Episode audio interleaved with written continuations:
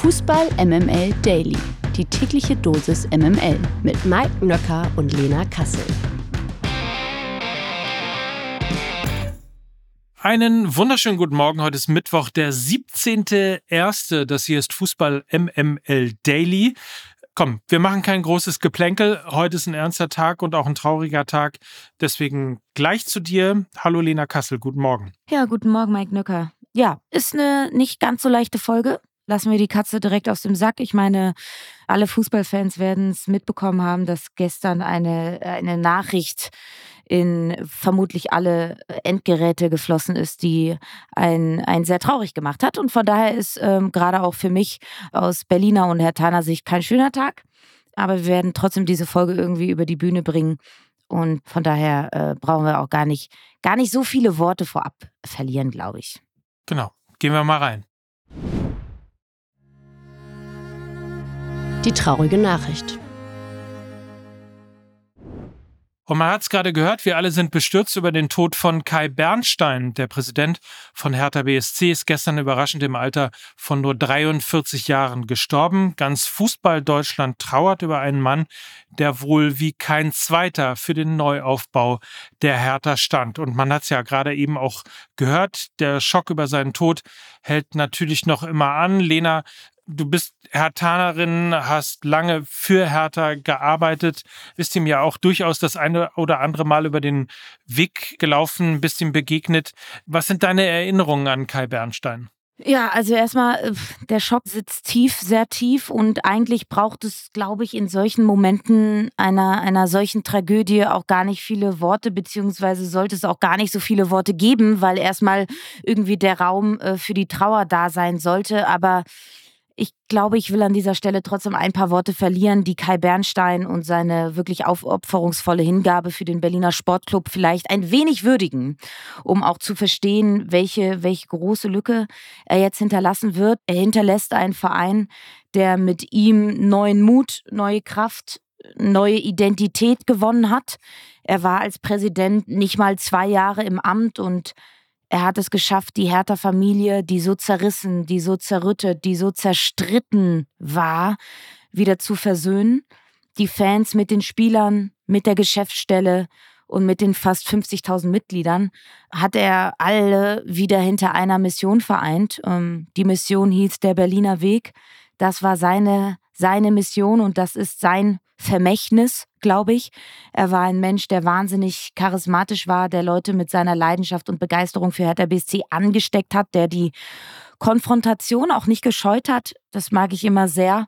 Und der eben unermüdlich für seine große Liebe Hertha BSC gekämpft hat. Und erst als Fan stand er in der Kurve und dann eben als Präsident in vorderster Front. Das ist, glaube ich, eine Geschichte, die in die Geschichte von Hertha BSC eingehen wird und die lange in unseren Herzen weiterleben wird. Und wer mal in der Kurve bei Hertha BSC stand, der weiß, dass es auch immer einen Spruch gibt, beziehungsweise ja, einen Satz, den man so sagt, wenn man auf alte Bekannte trifft.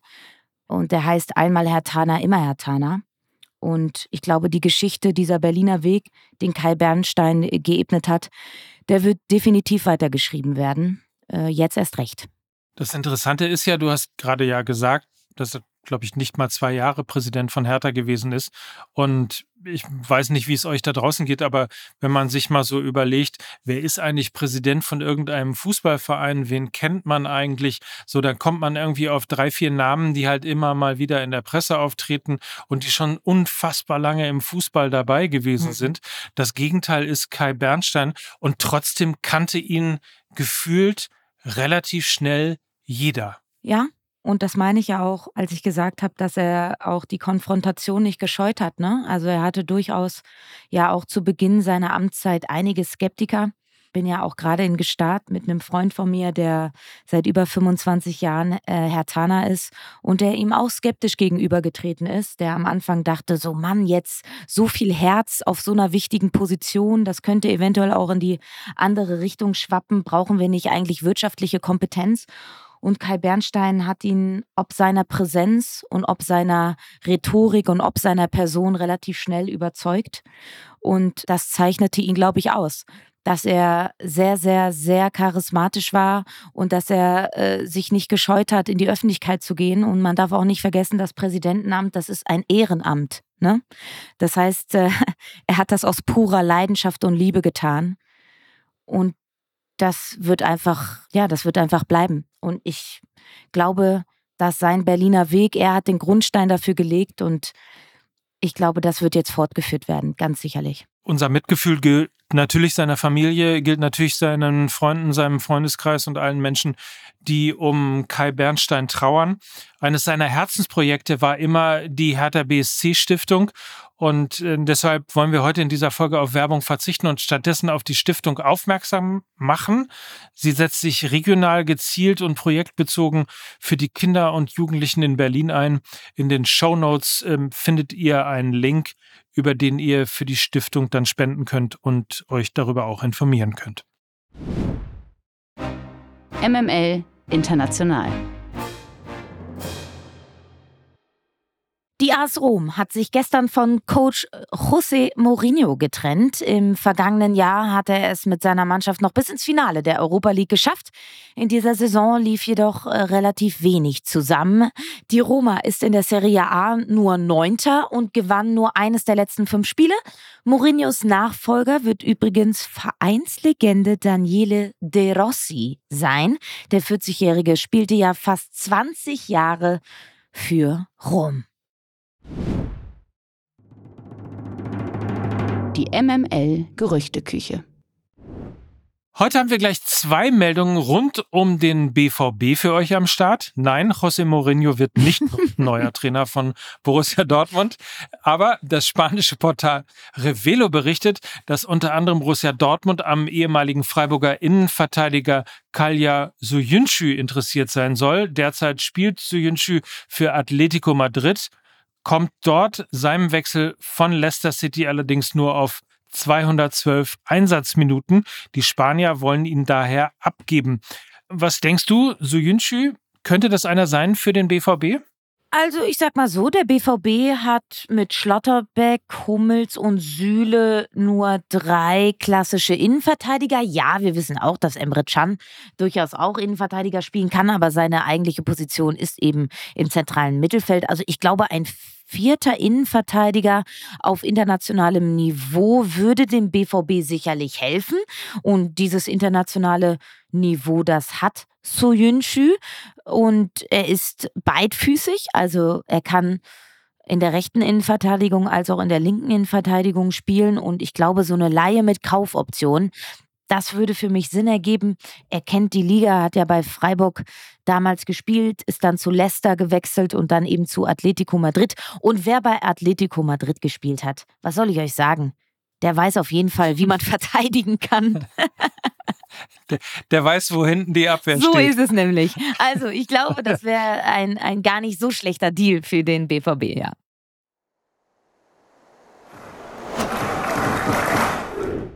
Und wie versprochen gibt's noch eine zweite Meldung zum BVB, denn die Zukunft von Marco Reus ist derzeit ungewiss. Aktuell geht eine Vertragsverlängerung als unwahrscheinlich. Die Sportbild bringt daher einen Abnehmer für Reus ins Spiel. Demnach sei es denkbar, dass der 34-Jährige weiterhin in der Bundesliga spielen könnte. Die Sportbild bringt nämlich einen Wechsel zu, Achtung, Borussia Mönchengladbach ins Spiel, falls die Voraussetzungen auf beiden Seiten stimmen.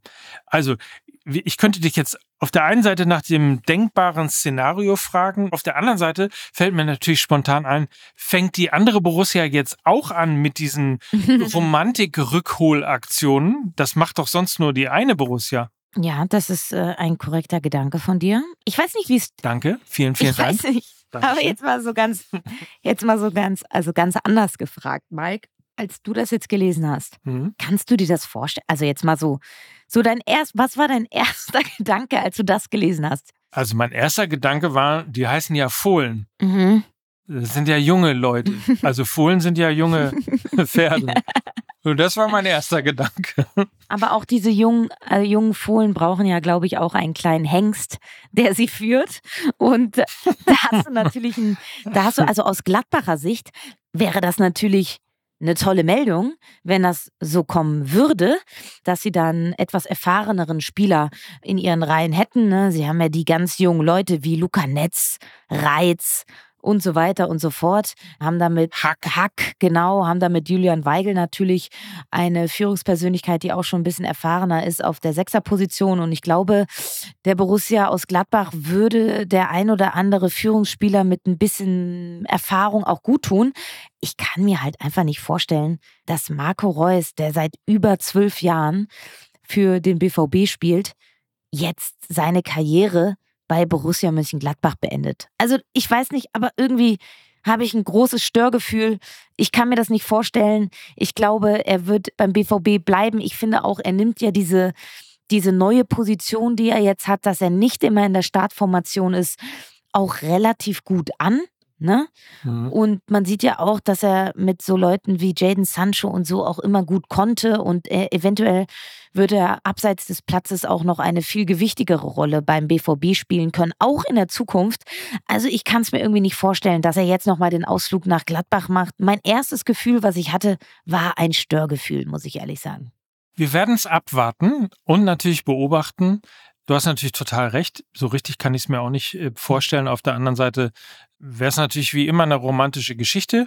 Wahrscheinlich geht er zurück zu Mönchengladbach, dann zu Aalen, äh, wo alles angefangen hat. und, und, und, hey, besser als Al-Halal, oder? Ja, aber, ja, aber vielleicht auch MLS, ja? Vielleicht auch einfach Amerika.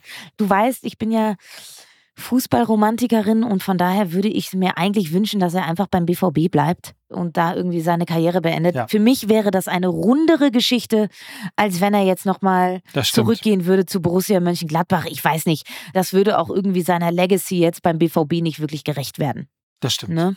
Nur falls das möglicherweise in einen falschen Hals geraten sein sollte. Ich bin ja großer Marco Reus-Fan. Mhm. Insofern, ich sehe ihn natürlich auch lieber in Schwarz-Gelb die Karriere beenden oder MLS, immer ein schöner Gedanke, finde ich. Ähm, das kann man auch nochmal machen, zusammen mit Messi nochmal bei, bei Inter Miami spielen oder sowas. Ja, Marco Reus. Why not? Marco Reus, der Mann mit dem besten ersten Touch in der Bundesliga. Nach wie vor.